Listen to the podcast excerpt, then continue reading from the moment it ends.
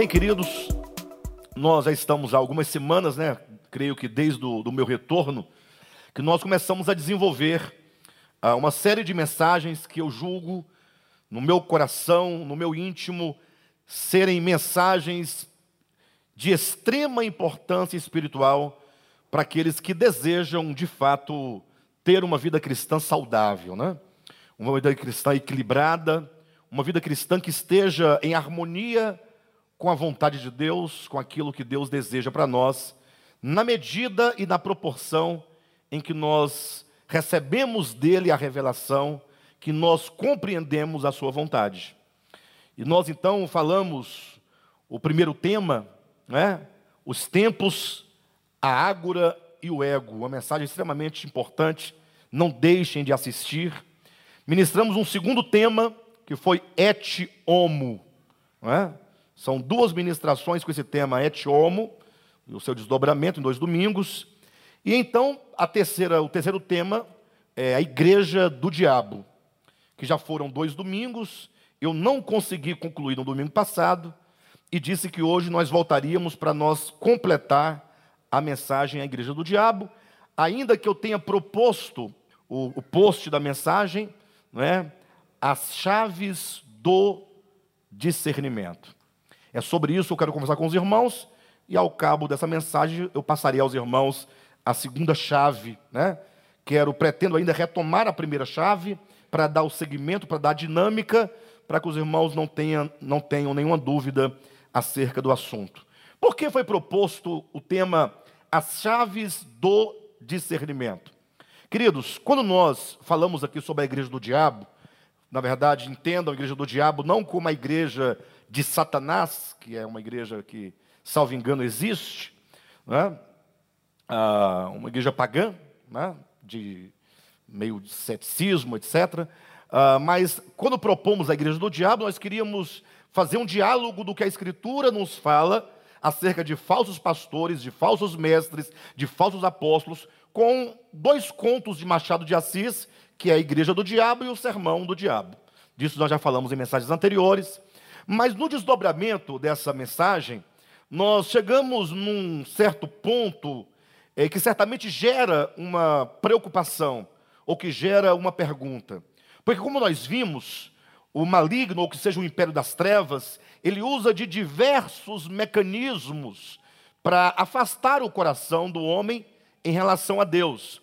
O império das trevas, as trevas no coração do homem, o engano no coração do homem, usa diversos mecanismos para que o mais sincero dos crentes ah, fique no erro e permaneça no erro. Ainda que aquele crente ame profundamente ao Senhor e a Sua palavra, as trevas do entendimento farão de tudo para ah, afastá-lo, para enganá-lo, para torná-lo insensível, para que de alguma maneira ele não consiga compreender a verdade do ponto de vista histórico, material, a presente verdade, como temos recebido ah, no tempo de hoje, ou até o tempo de hoje. Ah, então as trevas lutam, nós vimos isso. E um dos mecanismos, dos instrumentos que as trevas usam, é inclusive, como foi dito, as Escrituras. Demos um exemplo claro quando o diabo tentou Jesus no deserto da tentação, e nós vimos ali como que por duas vezes o maligno usa as Escrituras, cita a Jesus as Escrituras, para tentar Jesus a afastar o coração do Pai. E Jesus então o vence certamente pelo poder da palavra. Mas neste momento alguém pode perguntar: Pastor, e qual é a nossa segurança então?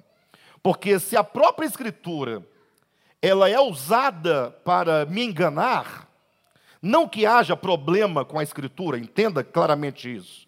Né? A, a, a, Escritura é um produto é, é, sociocultural, histórico. Então, tem as nuances das dispensações, ah, mas alguém pode falar, pastor, mas então, imagine só, aproxima-se de mim um pastor, um mestre, um doutor, um apóstolo, sei lá, e ele usando as escrituras, como é que eu posso guardar o meu coração? Como é que eu posso me guardar ou ter meu coração guardado, minha mente guardada contra o engano, se agora se usa até mesmo a Bíblia Sagrada? Aí eu disse que nós que eu daria aos irmãos duas chaves, que vocês sendo, portando vocês essas chaves, vocês estarão totalmente o quê? Munidos. Vocês estarão totalmente seguros. Nada poderá enganar alguém que possui essas duas chaves. Nós partimos de três textos bíblicos para demonstrar a importância desse tema, a importância da ministração dessa noite. O primeiro texto bíblico, uh, 2 Pedro capítulo 3, versículo 16, eu só vou apenas citar para os irmãos a ideia do texto, mas é o apóstolo Pedro, e veja, é o próprio apóstolo Pedro dizendo que Paulo, ele falava coisas tão difíceis acerca de Deus, acerca da verdade. Afinal, Paulo foi um grande homem que recebeu muitas revelações da parte do Senhor, coisas que ao homem, inclusive, não é lícito falar, ou não é lícito referir. Então, Pedro vai dizer que Paulo, nas suas epístolas, ah, costumava falar coisas difíceis de entendimento, difíceis de serem explicadas, de modo que ele diz que os indoutos, ou que seja, como diz o texto, né?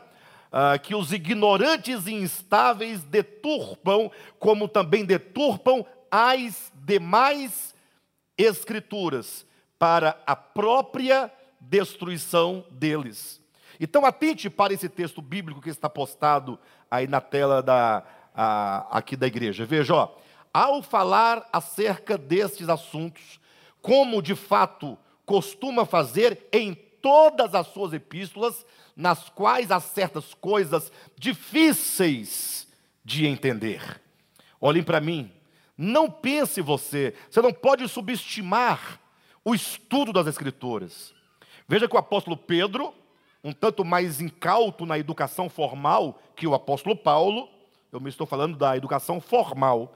Paulo era um cosmopolita, um homem extraordinário, conhecia muitas culturas, falava mais de um idioma, não é? era formado em filosofia, direito, formado não tinha essa educação nessas áreas. E Pedro então diz que Paulo, em todas as suas epístolas, falava de temas difíceis de modo então que os indoutos, os instáveis, os ignorantes deturpavam aquele ah, o sentido que Paulo queria imprimir para a própria destruição deles. E ele diz mais: como também deturpam o quê? As demais. Quais são as demais escrituras? Veja que ele diz que Paulo costumava falar coisas difíceis onde? Em todas as suas epístolas. Então, ah, os incautos, os ignorantes, os instáveis, deturpavam não somente as epístolas paulinas, mas também as demais escrituras ou os outros livros, sejam eles do Antigo Testamento ou qualquer outro que se tivesse acesso quando Pedro escreveu essa epístola. Mas esse é o primeiro ponto que eu quero que os irmãos entendam que há coisas que são difíceis de serem explicadas. E, portanto, se requer um esforço da nossa parte. Por isso que o Ministério Apostólico de Volta à Palavra está empenhado. Empenhado em quê? Empenhado em ler as Escrituras, compreender as Escrituras, explicar as Escrituras, e nós precisamos que todos vocês venham conosco para que nós possamos sair dessa, desse nível de meramente ouvinte para sermos pessoas mais operantes, ter uma compreensão melhor acerca da verdade, né? Sairmos da, como diz lá em Hebreus capítulo 5, abre a sua Bíblia, eu quero que você me acompanhe neste momento, quando Paulo diz da falta de crescimento espiritual, da falta do discernimento espiritual, como diz aqui no capítulo 5 de Hebreus, versículo 11. A esse respeito, temos muitas coisas que dizer e difíceis de explicar Porquanto vos tendes tornado tardios em ouvir, pois com efeito, quando devíeis ser mestres, atendendo ao tempo decorrido, tendes novamente necessidade de alguém que vos ensine de novo quais são os princípios elementares dos oráculos de Deus. Assim, vos tornastes como necessitados de leite e não de alimento sólido. Olha o versículo 13. Ora, todo aquele que se alimenta de leite é inexperiente na palavra da justiça, porque é criança. Mas o alimento sólido é para os adultos, para aqueles que pela prática têm as suas faculdades exercitadas para discernir não somente o bem, mas também o mal. Então veja como o apóstolo Paulo fala de pessoas que não alcançaram ainda o crescimento espiritual, ainda estão na fase de criança, e por esse motivo elas não podem compreender algumas verdades mais complexas, mais profundas. É? Então é preciso que nós cresçamos, que nós jamais possamos ficar dentro dessa categoria de crianças espirituais ou de cristãos imaturos, precisamos nós aproveitar. Agora, existe uma outra situação que é o terceiro texto que eu quero ler com os irmãos, que agora diz respeito uh, ao coração de cada um de nós. Isso porque o nosso coração pode ser um grande empecilho para a compreensão da verdade. Veja a sua Bíblia, abre a sua Bíblia no livro de João capítulo 8, versículo 43. Jesus falando aos fariseus aos escribas, e num dado momento Jesus faz a seguinte asseveração. Ele faz uma pergunta, em seguida o próprio Cristo responde dizendo: Qual a razão por que não compreendeis a minha linguagem? Temos que pensar nisso.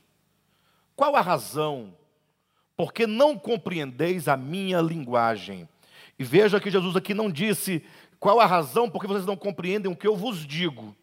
Ele diz: vocês não compreendem a minha linguagem. Ou seja, Cristo fazia uso de uma linguagem que era totalmente estranha para judeus, para escribas, para fariseus, uma vez que quando Jesus, então, ah, quando os judeus, ah, o judaísmo olhava para as escrituras, eles olhavam e interpretavam a linguagem das escrituras sendo aquela linguagem da letra. Ou seja, eles tomavam a letra pela letra e se esqueciam que toda palavra dita ou escrita, ela tem um espírito, ela tem uma essência, ela tem uma ideia, ela tem uma substância. Jesus então perguntando para essas pessoas: qual a razão porque vocês não compreendem a minha linguagem? O próprio Jesus responde dizendo: é porque sois incapazes de ouvir a minha palavra. Nós temos que desenvolver um coração sedento, um coração desejoso. Nós temos que nos esforçar por compreender algumas coisas que são essenciais. Eu sei que uh, isso varia muito de pessoa para pessoa, uh, de interesses, né? Às vezes uns têm mais interesse em compreender as coisas, outros menos interesse, mas quando o assunto é a verdade de Deus, o que envolve a nossa condição espiritual, o que envolve o nosso destino espiritual, nós temos que fazer um esforço descomunal para compreender. Ainda que você tenha, ah, não tenha muito prazer em parar para ouvir, para ler, mas você pode desenvolver esse costume, um hábito. Você pode desenvolver, começar a ler, começar a ouvir, Escolhe uma mensagem, se você não tem muito tempo, escolhe uma mensagem para você ouvir durante a semana, e você ora aquela mensagem, pede a Deus discernimento, recorre à Escritura, para que nós possamos desenvolver esse coração que deseja, de fato e de verdade, compreender as coisas divinas. Vimos então que há coisas difíceis de serem explicadas, Existe o problema da falta de crescimento espiritual que nos impede de compreender, e existe agora o problema de um coração que é incapaz de compreender a palavra de Deus. É um problema do coração, é uma negligência do coração. Há uma certa resistência, talvez porque nós recebemos por tantos anos, anos a fio, aquele dogma.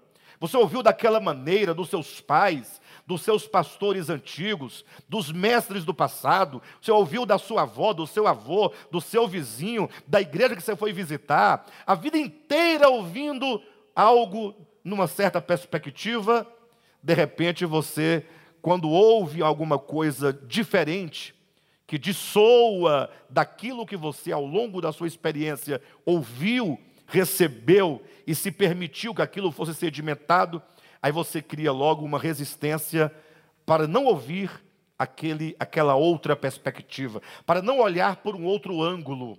Nós precisamos vencer isso.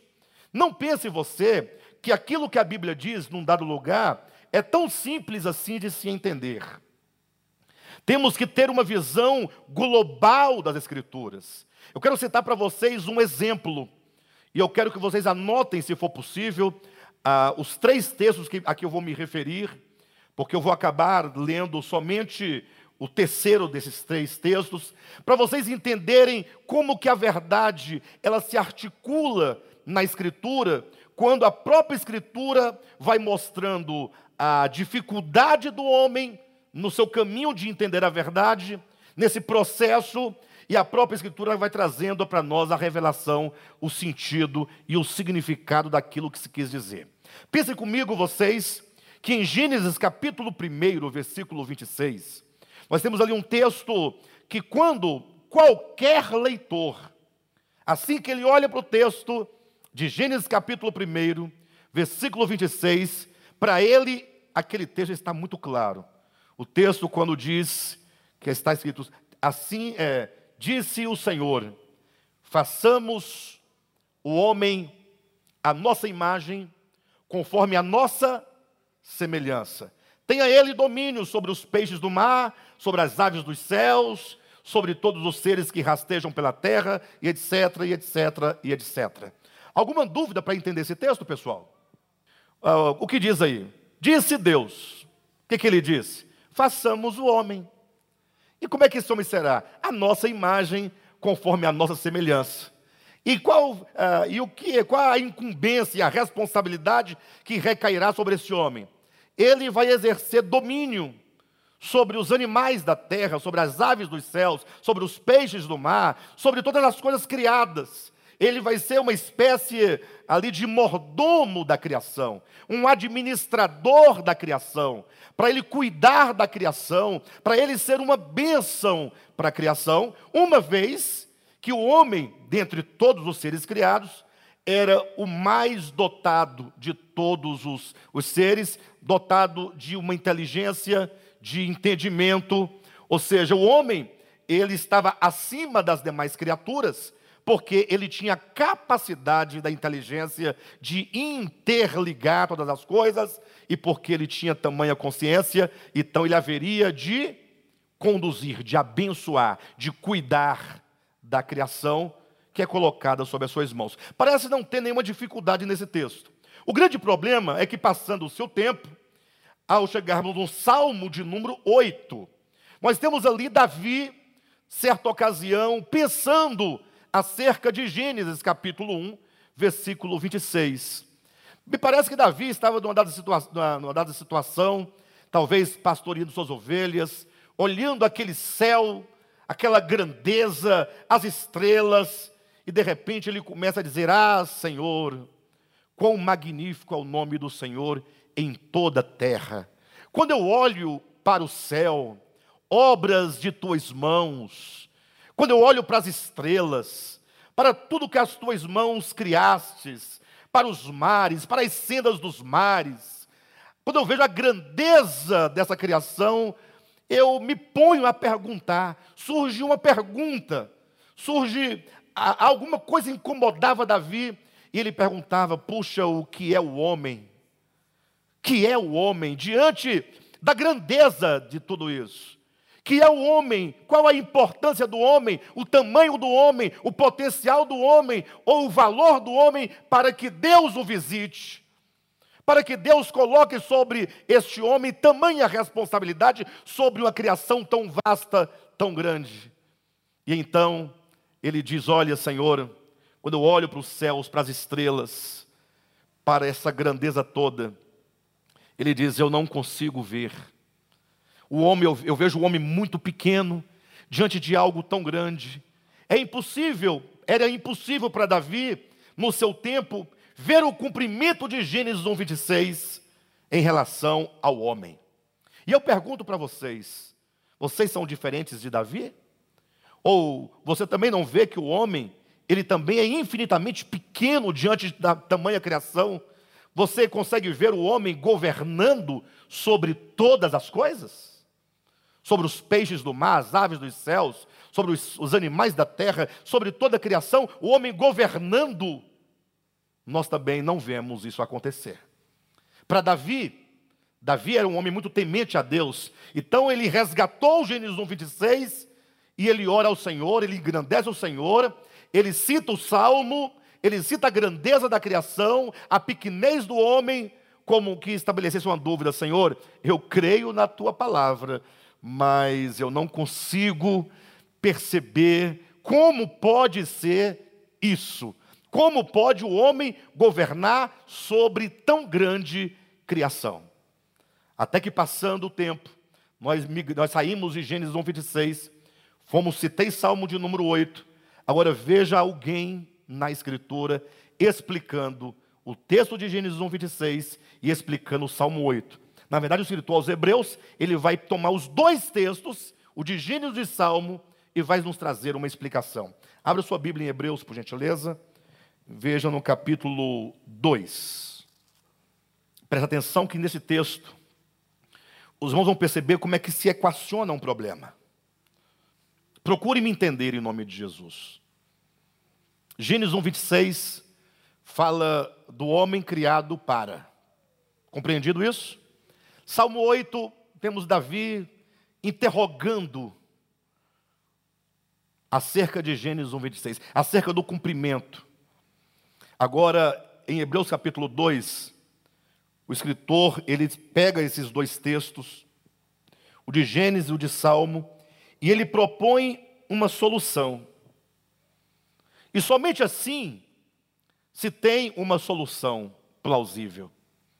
No sentido de que isso que o escritor aos Hebreus fez, e eu vou mostrar para os irmãos o que ele fez. A leitura que ele fez de Gênesis 1, 26, a resposta que ele dá para Davi em Salmo 8, é na verdade uh, uma chave de interpretação das Escrituras. Ou seja, ele não lia as Escrituras pelas Escrituras. O escritor aos Hebreus, ao ler Gênesis capítulo uh, 1, 26, ele não lia no sentido meramente histórico, como quem lesse e dissesse: um dia lá no Éden Deus criou o homem para governar. Ponto final. Mas ele tinha uma leitura cristocêntrica da coisa.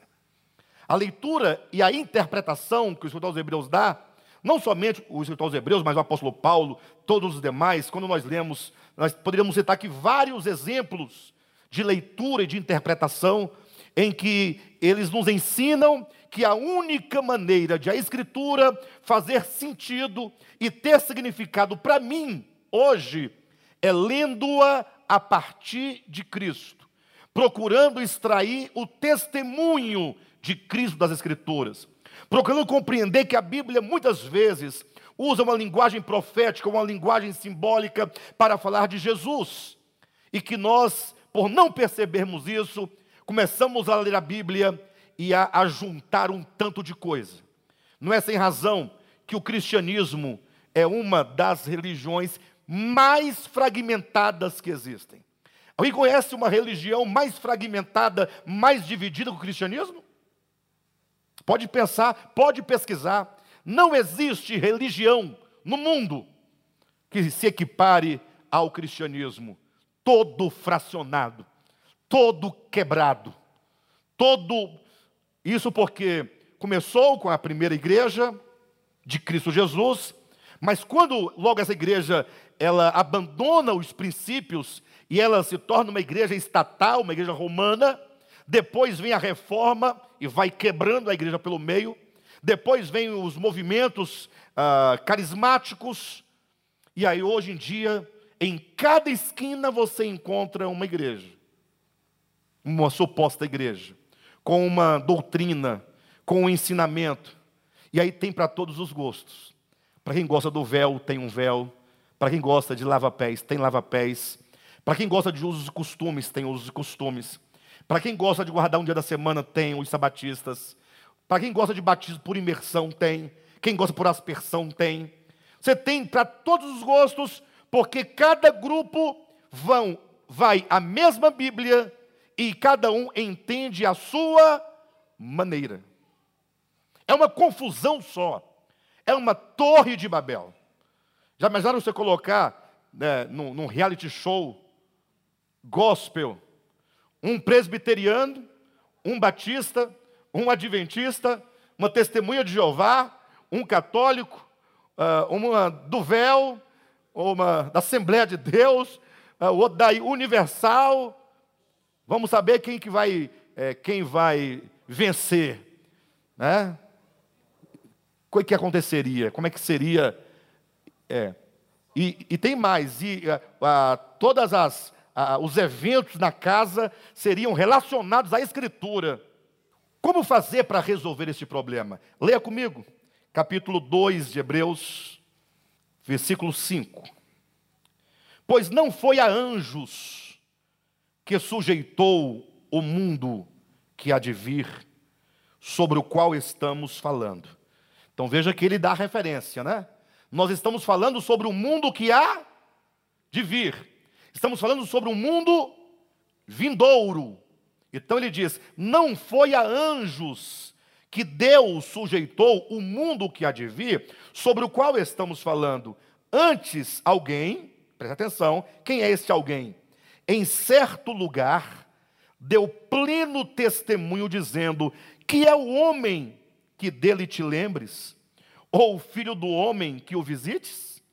Fizeste-o, Deus fez o homem por um pouco menor que os anjos, de glória e de honra o coroaste, o constituíste sobre as obras das tuas mãos. Todas as coisas, olha o Salmo 8 aqui, sujeitaste debaixo dos seus pés. Ora, desde que ele sujeitou todas as coisas, nada deixou fora do seu domínio. Olhem para mim. Quando Davi, no Salmo 8, faz aquela oração, ele busca o seu entendimento, não é em Gênesis 1, 26? Sim ou não, pessoal? Olhem para mim.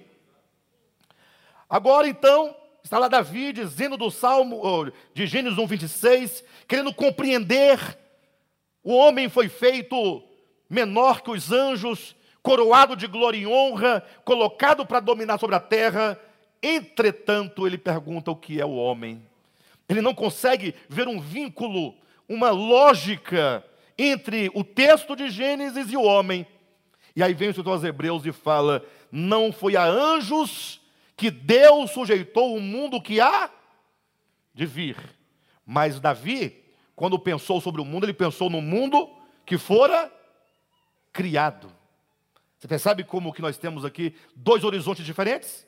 Para onde Davi olhava quando é, pensava o Gênesis 1, 26. Ele olhava para trás, olhava historicamente. É, Deus fez o homem, Deus criou o homem, e Deus o coroou de glória e de honra, o fez menor que os anjos, porém, ele não podia entender porque olhava para trás. Ele não podia entender porque a leitura dele era uma leitura meramente histórica da coisa. Por isso ele questionava: que é o homem? Vem então alguém com um olhar mais engenhoso, com um olhar mais agudo, e agora este aqui olha para frente dizendo: não foi a anjos que Deus sujeitou o mundo que há de vir.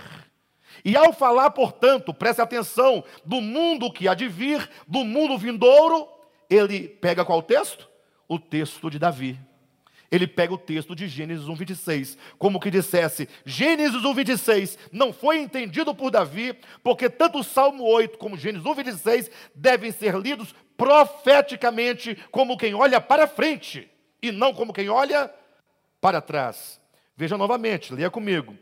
Pois não foi a anjos que sujeitou o mundo que há de vir, sobre o qual estamos falando. Antes, alguém em certo lugar deu pleno testemunho, dizendo: Olha, Davi dizendo: Que é o homem que dele te lembres, ou filho do homem que o visites. Fizeste-o por um pouco menor que os anjos, de glória e de honra o coroaste, e o constituíste sobre as obras das tuas mãos. Todas as coisas sujeitaste debaixo dos seus pés. Ora, desde que lhe sujeitou todas as coisas, nada deixou fora do seu domínio. Agora, porém, diga comigo, agora, porém. O escritor aos Hebreus, ele confessa o testemunho de Davi. Davi tomou Gênesis 1, 26 e fez daquele texto um testemunho. Ainda que Davi não tivesse condições de compreender essa relação, essa lógica. O aos Hebreus agora fala assim: aquele testemunho de Davi, conforme ele pega o Gênesis 1, 26, transforma num testemunho, está aqui. Aí ele diz: agora, porém, olha na sua Bíblia, você tem que ler na sua Bíblia, ainda não vemos todas as coisas a ele sujeitas. Vocês veem todas as coisas sujeitas ao homem criado? O que fazer agora? Como você vai ler a Escritura? Como você vai compreender as Escrituras? Se você ficar olhando como Davi para trás, você vai ficar sempre confessando o que está escrito como Davi confessou e ao mesmo tempo perguntando como pode ser. Sempre vai ter um como, um porquê, ainda não vejo, ainda não entendo, mas Deus sabe, na hora certa vai acontecer. Então, veja como se lê a Escritura. Hebreus capítulo 2, versículo 8. Agora, não, todas as coisas sujeitaste debaixo dos seus pés Ora, desde que lhe sujeitou todas as coisas, nada deixou fora do seu domínio. Agora, porém, ainda não vemos todas as coisas a ele sujeitas. Versículo 9: Vemos, todavia. Nós não vemos todas as coisas sujeitas ao homem. Versículo 9: Vemos, todavia. Quando você toma essas duas expressões, agora nós não vemos as coisas sujeitas ao homem, e o que nós vemos? Vemos, todavia, ele quer dizer, há algo que nós conseguimos ver aqui nesses textos. Há algo que é possível de ser entendido, extraído de Gênesis 1, 26, de Salmo número 8. Qual é o extrato que ele está nos mostrando? Vemos, todavia, aquele que por um pouco, tendo sido feito menor que os anjos, vírgula, Jesus, tendo sido feito menor que os anjos, Jesus. Tendo sido feito menor, Jesus. Por quanto tempo ele foi feito menor que os anjos? Vemos, todavia, aquele que, por um pouco, durante 33 anos, ele se condicionou a uma humanidade. O Verbo se fez carne, o Verbo se fez homem. Vemos, todavia, aquele que por um pouco, tendo sido feito nos dias da sua carne, menor que os anjos, Jesus, por causa do sofrimento da morte, foi coroado de glória e de honra, para que pela graça de Deus provasse a morte por todo homem, porque convinha que aquele por cuja causa e por quem todas as coisas existem, conduzindo muitos filhos à glória, aperfeiçoasse por meio de sofrimentos o autor da salvação deles. Então veja como que o escritor aos Hebreus, ele tem uma leitura cristocêntrica da Bíblia. Lendo os textos do Antigo Testamento, ele dizia: o que eu posso ver nisso? Eu consigo ver aqui o Cristo de Deus, consigo ver Jesus. Gênesis 1, 26 como um texto não histórico, mas um texto profético, um texto que mostrava o homem, o primeiro homem Adão, como uma prefiguração do Cristo que haveria de vir. Então, o escritor de Hebreus está dizendo assim: olha, temos que olhar e ler a Escritura nessa perspectiva em que Jesus se torna o tudo que foi dito antes dele. Ou seja, o Antigo Testamento, ele aponta para Cristo. O Antigo Testamento, nós temos ali, basicamente, é, dois extratos muito importantes. O primeiro é o extrato, ah, digamos, histórico, porque a Bíblia veterotestamentária, a do Novo Testamento também, mas vamos falar um pouquinho do Antigo. Ali nós temos um narrador contando fatos, conforme se ouviu, conforme se entendeu, conforme se acreditava. Quando diz, Abraão saiu da sua terra e foi para tal lugar, e foi para tal terra, se encontrou com tal pessoa e fez alguns negócios, cavou alguns poços. Ou seja, existe um substrato histórico em que narra as histórias. Mas nesse substrato, nós vamos encontrar as vozes proféticas. As vozes proféticas é quando Deus, nessa história humana, ele intervinha e deixava ali o seu falar profético que apontava diretamente para Jesus. Ou seja, quando nós lemos o Antigo Testamento, o que nos interessa nessa leitura não são as histórias. O que nos interessa é o testemunho que se dá acerca daquele que haveria de vir. Os irmãos entendem? Nós não somos seguidores das histórias do Antigo Testamento. Nós somos seguidores de Jesus. E quando olhamos para o Antigo Testamento, encontramos um testemunho profético acerca dele. Foi isso que o escritor aos Hebreus fez. Ele diz: Olha, nós temos um testemunho lá no Salmo número 8. Davi deu testemunho baseado em Gênesis 1, 26. Mas quando você olha para aqueles textos, nós, você não consegue ver o homem governando, conforme está em Gênesis, conforme está em Salmos. E o que nós vemos então? Ele diz: leia aqueles textos olhando para Cristo.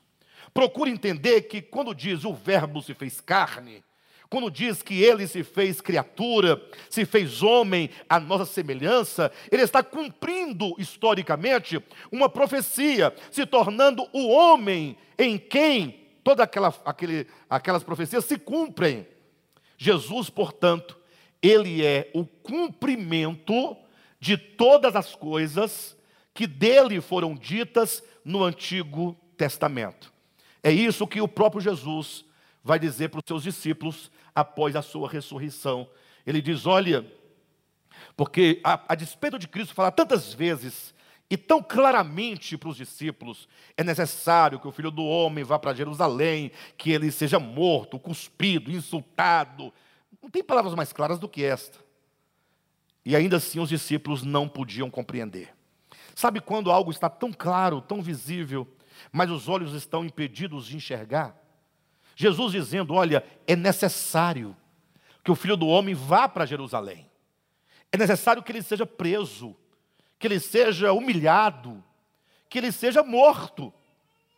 E ao mesmo tempo, Pedro dizia: Isso de modo algum te acontecerá. E o pior, quando essas palavras de Cristo se cumpriram, quando ele foi preso diante dos seus discípulos, eles fugiram e ficaram durante o período da morte de Cristo sem nada compreender. E depois Cristo ressuscitado apareceu para eles e conversando eles continuavam sem entender. Até que Jesus você pode verificar em Lucas capítulo 24, versículo 44 e 45. Em dado momento, Jesus fala para os discípulos o seguinte: ele já estava ressuscitado, os discípulos ali espantados diante daquela situação, e Jesus declara: Vocês não se lembram que eu costumava dizer para vocês que era necessário que tudo o que de mim está escrito na lei, nos profetas e nos salmos, devia se cumprir? Aí é dito no versículo 45: dizendo isso, abriu-lhes o entendimento para compreenderem as Escrituras. Ora, se abriu-lhes o entendimento para compreender as Escrituras, se os discípulos entenderam que Cristo era ali o cumprimento do que fora dito no Antigo Testamento, eles entenderam que Cristo é a substância do que fora dito. Eles entendem que todo o Antigo Testamento se resume, do ponto de vista profético, na pessoa de Jesus, do Cristo encarnado, no seu viver humano, na sua morte, na sua ressurreição. Por isso que, ao entender que Cristo era a substância, o cumprimento da lei, dos profetas e dos salmos, diz que abriu-lhes o entendimento. Por isso que nós propomos o Cristo de Deus como a substância de todo o Antigo Testamento, ou ler o Antigo Testamento tendo Cristo como a chave de interpretação, de sentido, de significado, nós falamos que essa é uma chave. Enquanto você ficar na Bíblia procurando coisinhas, você não terá o seu discernimento aberto. Enquanto você estiver na Bíblia procurando aqui saber, será que o anticristo é o presidente da França? Você não vai. Enquanto você estiver atrás da Bíblia, pastor, me fala se é pecado cortar o cabelo. A Bíblia não é um livro de usos e costumes, não é um livro de moral, inclusive. Como assim não é de moral? Não é um livro para te doutrinar no que fazer e no que não fazer. Não. Deus já sabe que você não é capaz de realizar absolutamente nada. A nossa carne é terrível. Nossa carne é tão terrível que se alguém falar para você faça, você não faz. E se falar não faz, você faz. Porque o seu objetivo é, é só desobedecer. Por isso é uma estratégia. Quando você quiser que alguém faça alguma coisa, diga para ela, não faça, viu? Aí ela vai fazer, aí você, ela realiza o que você gostaria que fizesse. De modo que, enquanto você estiver procurando coisas na Bíblia, tem gente que quer fazer da Bíblia um manual de, de salvação. João capítulo 5, versículo 39 e 40. Jesus diz aos líderes religiosos: Vocês leem as Escrituras, estudam as Escrituras, porque vocês julgam que nelas tem a vida eterna. Você, alguém aqui já julgou, já teve tal pensamento? Puxa, a vida eterna se encontra aqui. Então eu vou estudar esse livro, eu vou seguir esse livro do ponto de vista do que ele me manda fazer, e daí então eu obterei a vida eterna. Alguém já pensou isso? Duas pessoas, que bom. O restante tudinho nunca já nasceu já servindo o Cristo vivo, né? Já nasceu é, fugindo dos usos e costumes. Queridos, todos nós aqui já comemos na taba de falsos profetas. Ou então de profetas ou mestres enganados. Muita gente boa que nos ensinaram coisas erradas, que eles eram bem intencionados, mas também não sabiam. Jesus disse: Olha, vocês estudam porque vocês julgam que tem nelas a vida eterna. Aí Jesus fala: e são elas que dão testemunho de mim. Em outras palavras, para que serve as Escrituras? Para dar testemunho de Jesus. E uma vez que você tem o testemunho de Jesus pelas Escrituras, Jesus fala assim: e contudo, a despeito de vocês pensarem que nela tem a vida eterna, de vocês estudarem, de elas darem testemunho de mim, vocês não querem vir a mim para ter desvida, para ter vida. Ou seja, nós temos que compreender o papel das Escrituras, dar testemunho. E ao entender isso, irmos a Cristo e não ficarmos procurando versículo da Bíblia para justificar a sua falsa humildade, a sua falsa piedade, a sua fal falsa justiça. Precisamos ir a Cristo. Essa é a primeira chave. Cristo como sendo ele o cumprimento. Ele é aquele de quem a Escritura testifica. Então, se você tiver os seus olhos em toda a leitura da Bíblia buscando só Jesus, tudo estará resolvido. O problema é que as pessoas não querem saber do testemunho de Jesus. Querem ver uma coisa? Quem quer ler a Bíblia para receber o testemunho de Jesus, saber qual é o coração de Jesus, o espírito de Jesus, para poder agora falar, agora eu quero viver esse espírito de Cristo na minha vida. É muito raro isso. A maioria das pessoas querem usar a Bíblia para a defesa da sua própria religião, para os debates o que é certo, o que é errado. É só você olhar na internet, lá nos fóruns, nos debates, misericórdia. Vocês não vão me ver lá discutindo com ninguém, porque não vale a pena. Porque não é essa a função das Escrituras e também não é esse o nosso desejo. Pastor, e qual é então a segunda chave? Vão querer receber a segunda chave hoje? Então receba, em nome de Jesus. Preste atenção, porque você já sabe de uma coisa: se não é Cristo, Só para os irmãos, vocês querem uma súmula dessa chave, dessa primeira chave? Uma, uma suma, uma síntese. Paulo diz assim: olha, eu, Paulo, atenção, hebreu de hebreus, vai segurando aí a onda para você ver. Israelita, da tribo de Benjamim, falar que é da tribo de Benjamim é dizer da melhor tribo, da tribo mais amada pelo papai Jacó. Com respeito a, ao meu segmento religioso, minha denominação, fariseu, quanto ao zelo pela lei, perseguidor da igreja. Ou seja, o cara era bom, era aplicado. E quanto à justiça que é na lei, irrepreensível. Então o camarada, ele era a encarnação do Antigo Testamento. Paulo era a corporificação, antes do caminho de Damasco, ele era a substância, o cumprimento do Antigo Testamento. É o testemunho que ele dá em Filipenses capítulo 3.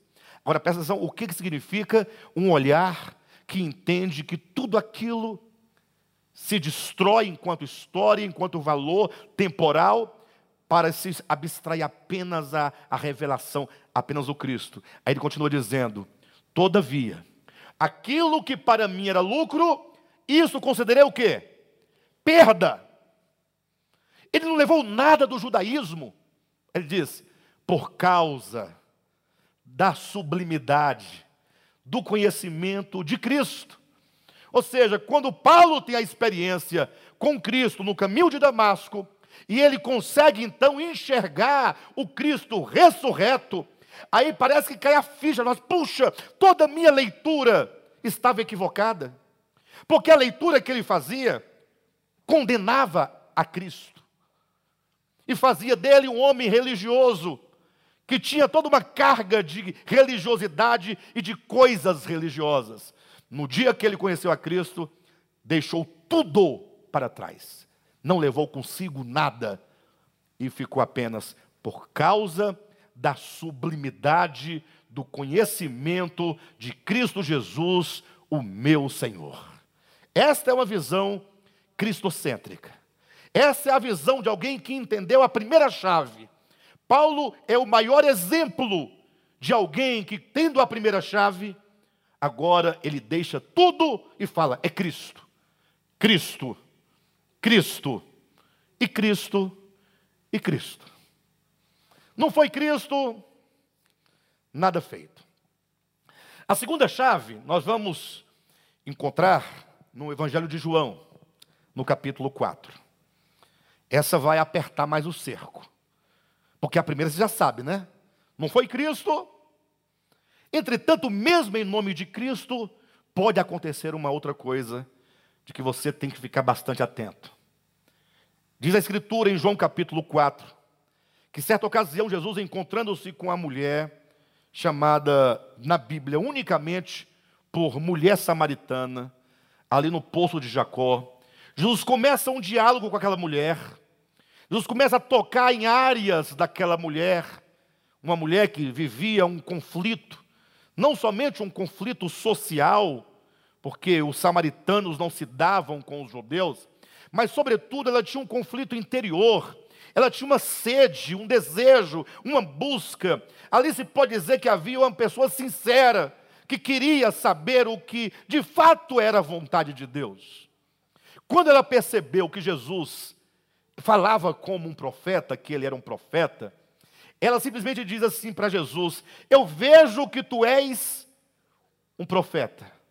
E portanto, vindo ela, vindo-se ela diante de um profeta, não perdeu a oportunidade de resolver um problema que ela tinha, de obter uma resposta de um questionamento que muito a incomodava.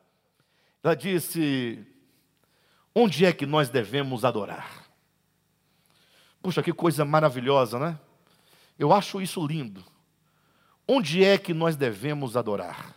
Não sei se vocês sabem, mas a pergunta dessa mulher tem todo sentido, porque quando os judeus voltaram do cativeiro babilônico e eles foram reconstruir o templo lá em Jerusalém, Os samaritanos, que também eram judeus, mas que, em razão de eles terem permanecido lá na sua terra, enquanto a maioria do seu povo foi exilado, eles acabaram contraindo casamentos com pessoas de outras etnias, outros povos, de outras nações, e acabaram por gerar um povo misto, de dupla. Ah, dupla o quê? Dupla descendência. Eram hebreus, talvez da parte de mãe, mas com um pai egípcio, um pai de outra, outras nações, ou vice-versa. Por isso, os judeus, quando retornaram e foram reconstruir o templo, que esses samaritanos se propuseram a contribuir para poder reconstruir o templo, eles pediram, deixa-nos também ajudar para nós adorarmos juntos. Os judeus falaram: não, vocês agora são um povo impuro, vocês agora são uma raça misturada, e portanto vocês não têm parte conosco. Os samaritanos foram impedidos de reconstruir o templo com os judeus e, consequentemente, de adorar juntamente com eles. O que, que eles fizeram, os samaritanos? Falou, também a gente não queria, a gente também nem queria, porque nós temos agora uma nova revelação. Deus mudou o lugar do templo. Agora o templo que Deus quer é em outro monte, é no Monte Gerizim. Vocês ficam aí com o Monte Moriá, mas nós também temos um monte e Deus disse que agora é aqui no Monte Gerizim. E nos ordenou fazer o templo. E construíram um templo sobre o Monte Gerizim. E aí começou a confusão. Porque imagina só as criancinhas pequenininhas crescendo naquele conflito. Ó, tem que adorar em Jerusalém, viu? Porque aqui que Deus mandou, está lá em Deuteronômio 12, você pode verificar. Do outro lado, os samaritanos, não, é aqui que Deus ordenou, agora é em Gerizim. E nesse meio, nesse conflito, estava aquela mulher e ela queria adorar a Deus. Ela era sincera. Ela queria fazer a coisa certa. Tem muita gente assim hoje em dia, nessa mesma condição. Pessoas querendo fazer a coisa certa e não sabe para onde vai. Aí vai para a Assembleia de Deus, fica três meses. Aí sai de lá, vai para a Adventista, fica mais três meses. Aí vai para Universal, fica mais três meses. Aí sai de lá, vai para a Igreja dos Testemunhos de Jeová, fica mais três meses. Fica tonta, vim para lá e para cá. Ouve um pouco, ouve outra coisa. Fica cheio de informação e não sabe o que fazer. E ela perguntou para Jesus: Onde? Diga-nos, tu és profeta. Onde nós devemos adorar? Em Jerusalém ou em Gerizim? Jesus então ensina algo para ela, que passa a ser uma chave de interpretação para toda a escritura agora neotestamentária. Jesus diz assim: olha, vamos começar pela primeira parte. Nós não se deve adorar nem em Jerusalém, nem em Gerizim. Não existe esse lugar Talvez se eu estivesse lá e tivesse todo esse ímpeto de ler a Bíblia, eu diria: Não, Jesus, o senhor está equivocado. Porque se o senhor ler em Deuteronômio capítulo 12, o senhor verá que o próprio Yahvé diz: Eu escolhi este lugar para aqui fazer habitar o meu nome, e ali Deus ordena que se construa um templo em Jerusalém. Está escrito, não há dúvida alguma. Quando você lê Deuteronômio 12, você não tem dúvida. E agora a mulher quer saber. Jesus diz: Não, não é em Jerusalém. Ah, não é? é? É em Samaria? Não. Onde é que é? No Brasil? Não. Não se adora a Deus em templos. Jesus está ensinando uma coisa. O homem, quando Cristo vem ao mundo, ele quer elevar a humanidade, o homem, a um patamar de compreensão. Ele quer que você compreenda as coisas divinas sob uma nova perspectiva. E a mulher deve perguntar: Mas, Senhor, por que não deve ser nem em Jerusalém, nem em Gerizim? Deus responde: Porque Deus, Jesus responde: Porque Deus é Espírito. Valdeir, entenda isso: Deus é Espírito. Ora, se Deus é Espírito, preste atenção na lógica de Jesus. Importa, João 4, 24. Se Deus é espírito, importa Se Deus é espírito, é necessário. Se Deus é espírito, é imprescindível que aquele que o adora, que aquele que se aproxima de, de, um Deus que é espírito, que não é físico, que não é matéria, que não é átomo, que não é sentimento, que não é saliva, que não é papel, que não é tinta. Deus é espírito, diz Jesus, e é necessário, importa, é imprescindível que aquele que o adora, o adore em espírito. Ou seja, não se adora a Deus espírito com qualquer outra coisa que não seja também espírito. Tem que ter equivalência. Deus é espírito, ele te deu um espírito humano. É no espírito que se adora a Deus. Todas as realidades espirituais só acontecem dentro do espírito humano. Pastor, essa é a chave? É, essa é a chave. Pastor, eu não entendi bem o peso dessa chave, ou o valor dessa chave, ou como aplicar essa chave. Quer saber como aplicar? Deus é Espírito. Qualquer coisa, portanto, relacionada a Ele, deve ter a mesma natureza tem que ter a equivalência. Espírito, espírito. Portanto, qualquer coisa que se faça em nome dele, no âmbito material e físico, não é verdadeira adoração. Ah, é porque nós vamos passar um óleo na sua testa. É espírito? É invólucro. Ah, pastor, mas a Bíblia fala do óleo. Fala. A Bíblia fala do óleo, sim. Fala em Êxodo, do óleo da unção, fala no Novo Testamento, no livro de Tiago, mas aqui cabe uma explicação. A Bíblia, ela trabalha, as Escrituras trabalham, ou Deus, ao se utilizar das Escrituras, ele trabalha da seguinte maneira: ele toma ah, os, ah, os, as coisas históricas e materiais do homem para ali embutir um ensinamento, embutir uma revelação, Vou dar um exemplo para os irmãos. Pense comigo. Você vai encontrar em Gênesis capítulo 2, versículos de 1 a 3. Lembra-te do dia do sábado para o santificar. Seis dias trabalharás e farás toda a tua obra, mas o sétimo dia é o sábado do Senhor teu Deus. Nele não fará nenhum trabalho, nem tu, nem teu filho, nem tua filha, nem o forasteiro, nem o teu jumento, porque nesse dia fez o Senhor todas as coisas. Aí você lê, puxa, olha, Pedrão, eu não tinha visto esse texto ainda. Bem que eu desconfiava, nós temos que guardar o sábado. Está aqui o sábado. Está escrito com todas as letras. Lembra-te do dia de sábado para o santificar. Aí o Pedrão diz: Não, pastor, calma. Deus é espírito. O sábado é espírito. 24 horas são espírito. Então, se não é espírito, não se adora a Deus com um dia da semana. Pastor, mas eu quero dedicar um dia da semana para Deus. Pode. Pode ser o sábado? Lógico que pode. O que você não pode fazer é pensar que esse dia de 24 horas, essa, esse período em que a Terra faz um movimento completo de rotação em torno de si mesma, seja algo que você ofereça a Deus porque nele você não lavou nenhuma colher, e por isso você acha que Deus está agora satisfeito, meus filhos não trabalham nesse dia. Pastor, por que, que Deus colocou aquele dia lá? Disse, Ele usou um dia da semana para nos ensinar uma verdade fundamental: de que você, assim como você se cansa no seu trabalho físico, e você, portanto, precisa de um descanso físico para descansar o seu corpo, Semelhantemente, o homem tem um cansaço, uma fadiga espiritual proveniente do pecado e proveniente dos fardos que a religião coloca nas suas costas.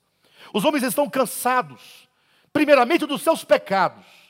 Os pecados esgotam os homens.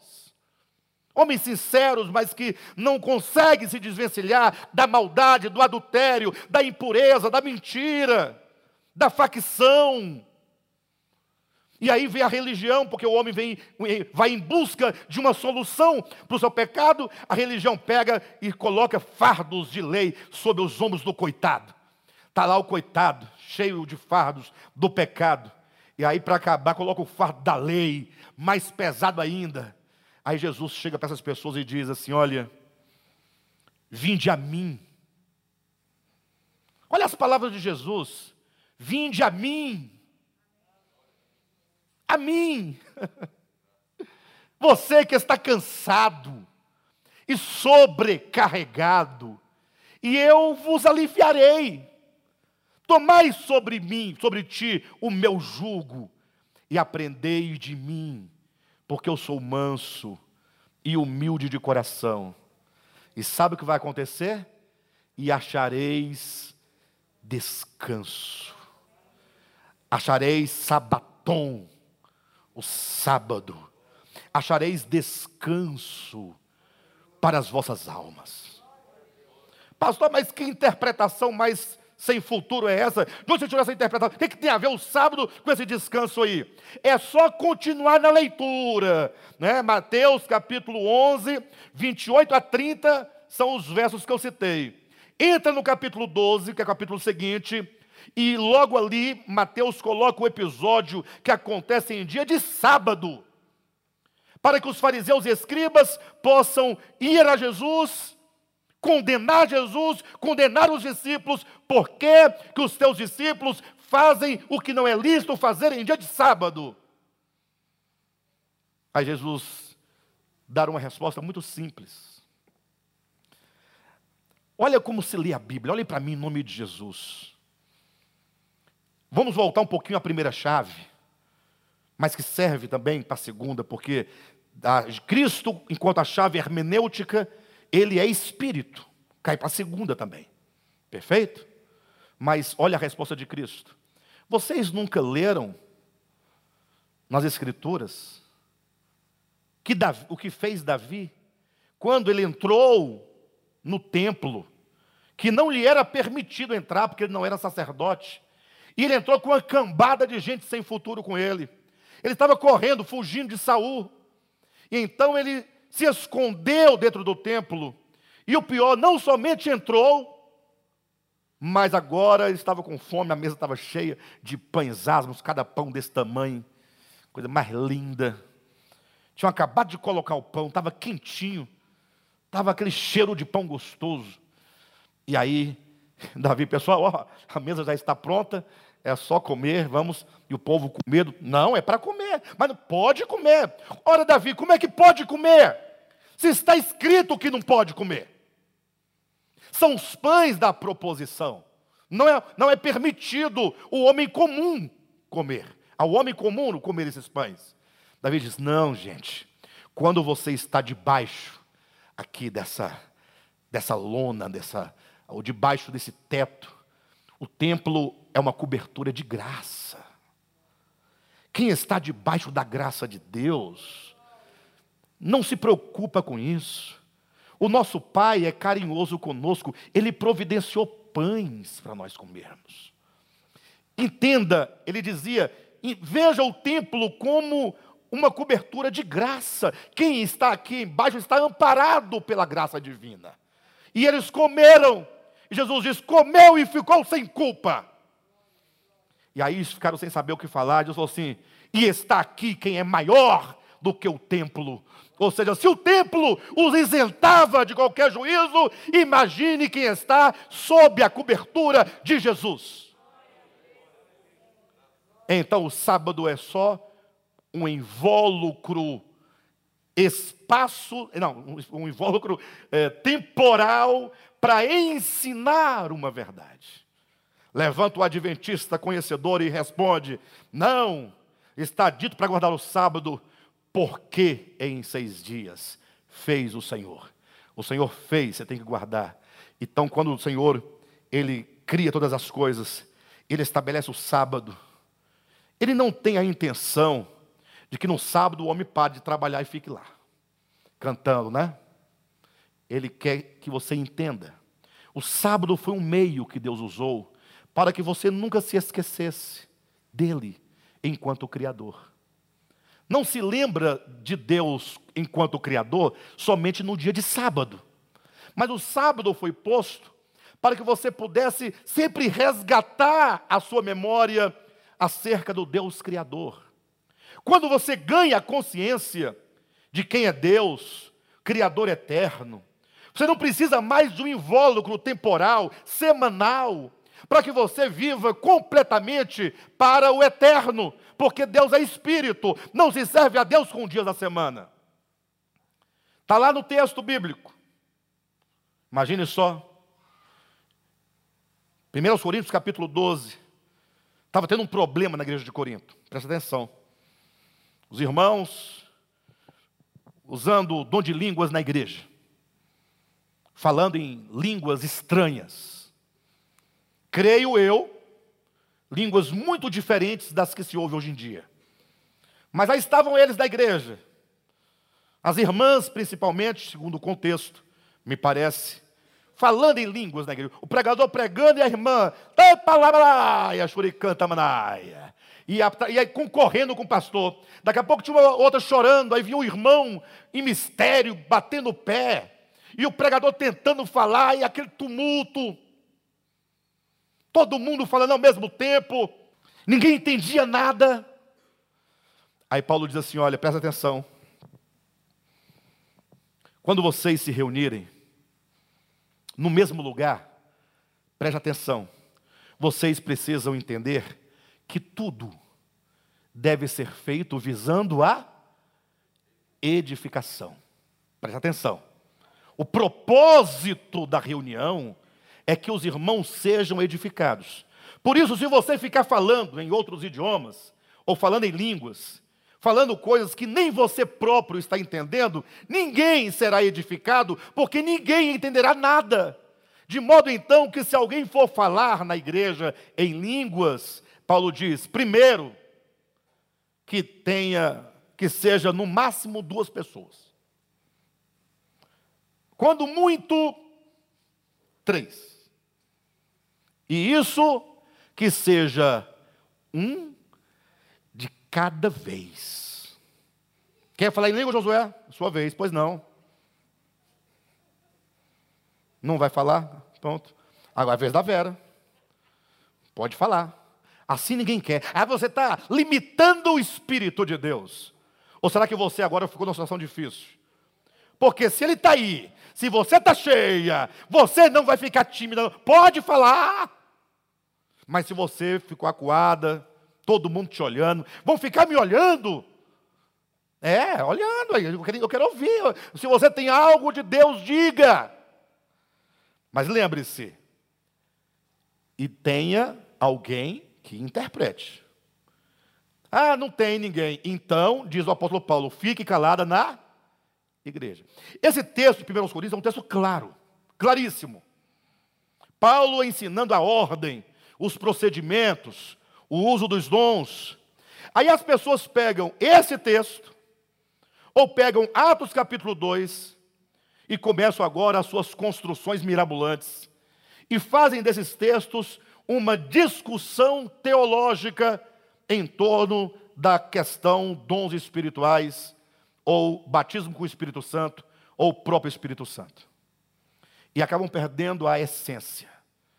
O que, que o texto diz? Por que, que Paulo escreveu capítulo 12, 13 e 14 de 1 Coríntios? Para falar de uma essência. Como ele dissesse, olha, vejam bem, Deus é espírito. Entenda isso.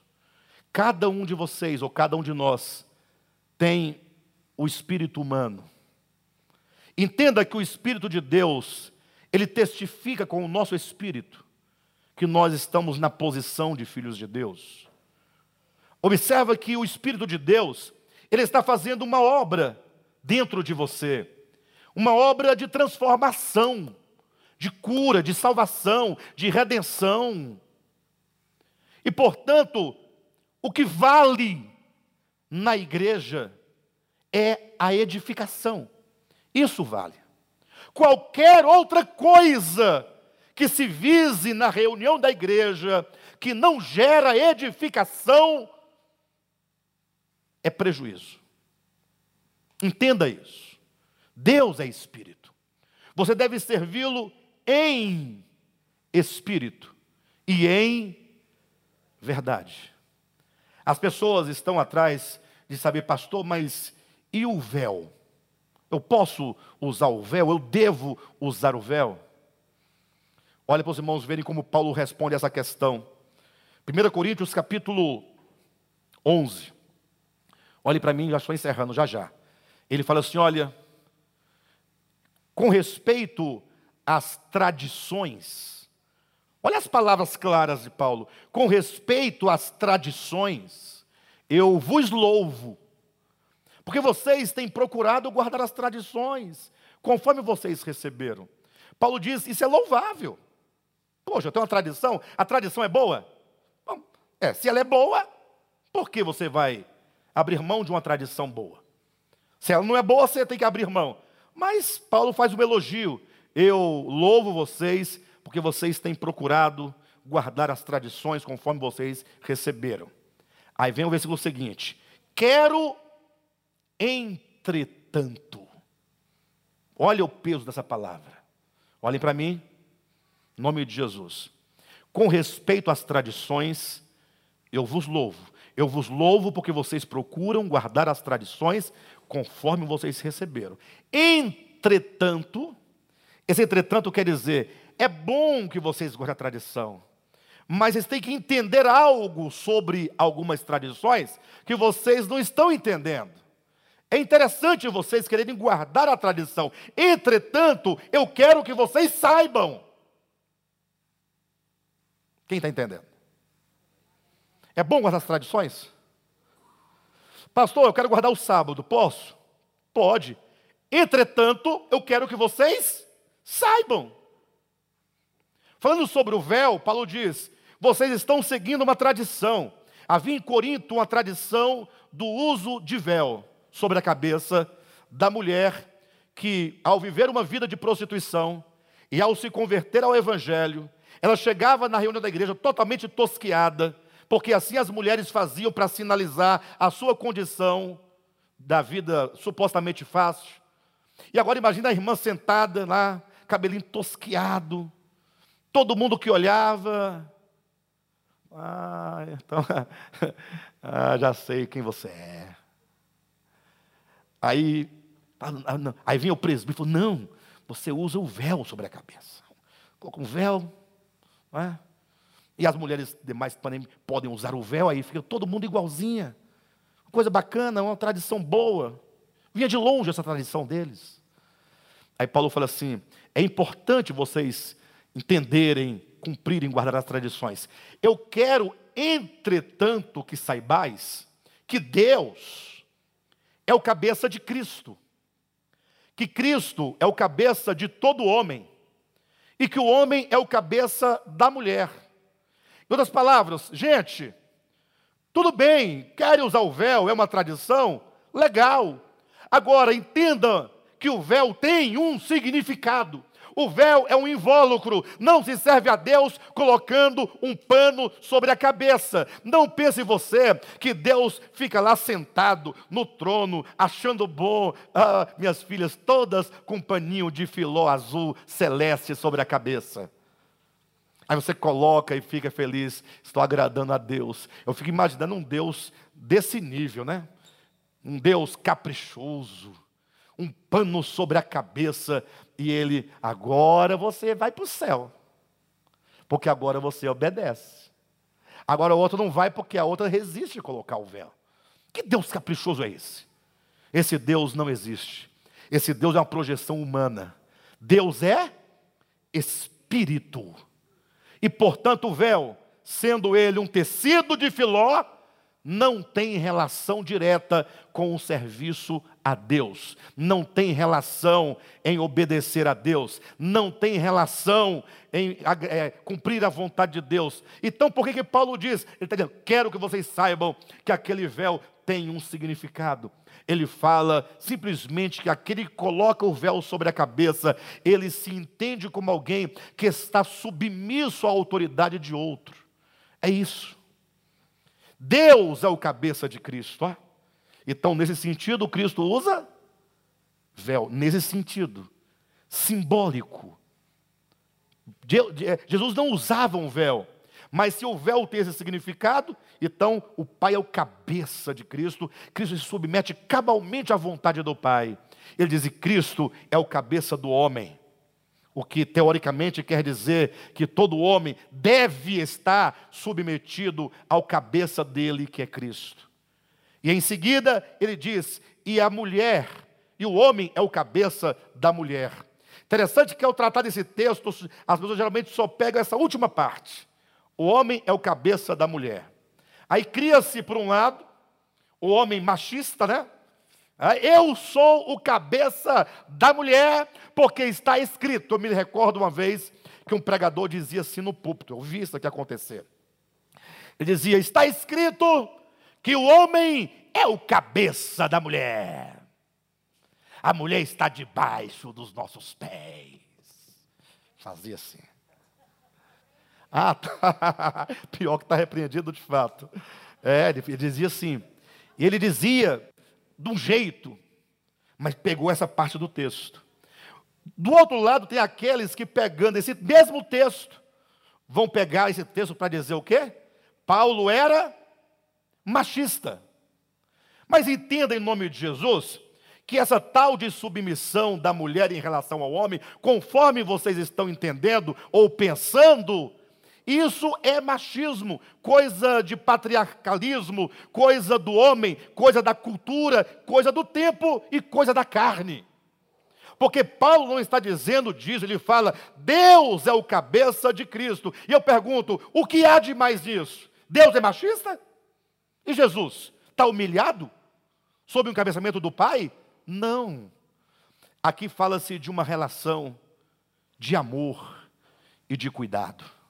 Inclusive, Paulo vai dizer que na igreja devemos nós nos submeter uns aos outros. Nós devemos distinguir o que é o invólucro do tempo e o que é a verdade substancial. Ou seja, o véu em si mesmo, aquele pano, não tem relação com a vontade de Deus, porque não é espírito. Deus é espírito e importa que aquele que adora o Deus espírito o adore em espírito. Ou seja, o espírito é o ambiente onde se adora a Deus. E ele diz mais, em espírito e em verdade, ou seja, e em realidades espirituais. Tudo o que o Senhor quer nos ensinar são realidades espirituais que existem e devem acontecer dentro de nós. O véu fala de uma submissão dentro de nós, no espírito, no coração. O sábado fala de um descanso, é espiritual dentro de nós, do nosso coração. Por isso que Paulo vai dizer que o homem não é salvo por causa de comida e bebida. Ele diz: o reino de Deus não é comida nem bebida. Vamos parar definitivamente de discutir comida e bebida. O reino de Deus é paz, é alegria, é justiça. Interessante que acontece exatamente o contrário. A pessoa não quer saber de paz, nem de alegria, nem de justiça. Ela quer perseguir o outro por causa que o outro come aquela comida ou bebe aquela bebida. Aí fica falando. É, o Marco Serra. Você acha que eu não estou sabendo do dia do seu aniversário? Hã? Olha para mim, você acha que eu não estava lá? Ou melhor, me entreguei, né? Você acha que não me falaram? É, Marco Serra? E eu estou sabendo dos presentes que você recebeu. Hã? Aí a pessoa não quer paz, não quer alegria, não quer praticar a justiça, e agora, em nome do reino de Deus, ela agora fala mal das pessoas. Ao passo que o reino de Deus não é comida e nem bebida. Por que não é? Porque Deus é espírito. A obra que deve ser feita é no espírito humano, é aí dentro. Aí, no espírito humano, coração humano, consciência humana, são os ambientes que o Espírito de Deus quer trabalhar a verdade nos ganhando. Portanto, entenda definitivamente, a primeira chave da compreensão, do entendimento, Cristo é a substância de tudo. A segunda chave diz: aquilo que é material, físico, histórico, tudo que faz parte dos invólucros do tempo e do espaço, das coisas, não são meios de se servir ou de adorar a Deus, porque Deus é espírito e importa que aquele que o adora, o adore em espírito. Tudo é espiritual. Se amanhã acontecer de alguém falar assim, eu vou ungir seu carro, você fala, não faça não, porque só vai colocar um pouco de óleo e a terra vai acumular ali em cima. Mais nada vai acontecer. Tadinho do irmão Bilu.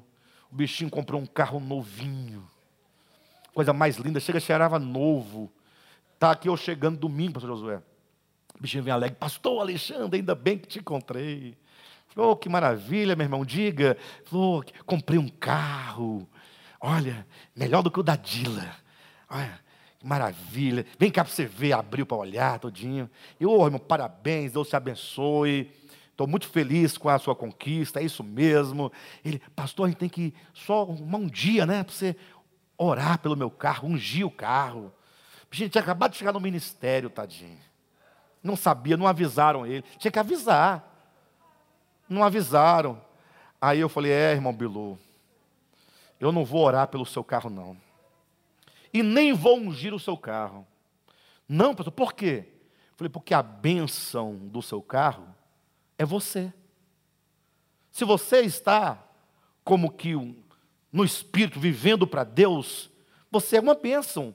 E esse carro é uma bênção. Agora, saiba de uma coisa: vão bater no seu carro. Ah, vai. Não tem jeito. Você desce no estacionamento, vê um camarada, vai fazer uma baliza, arranca e vai embora. Não tem oração que impeça.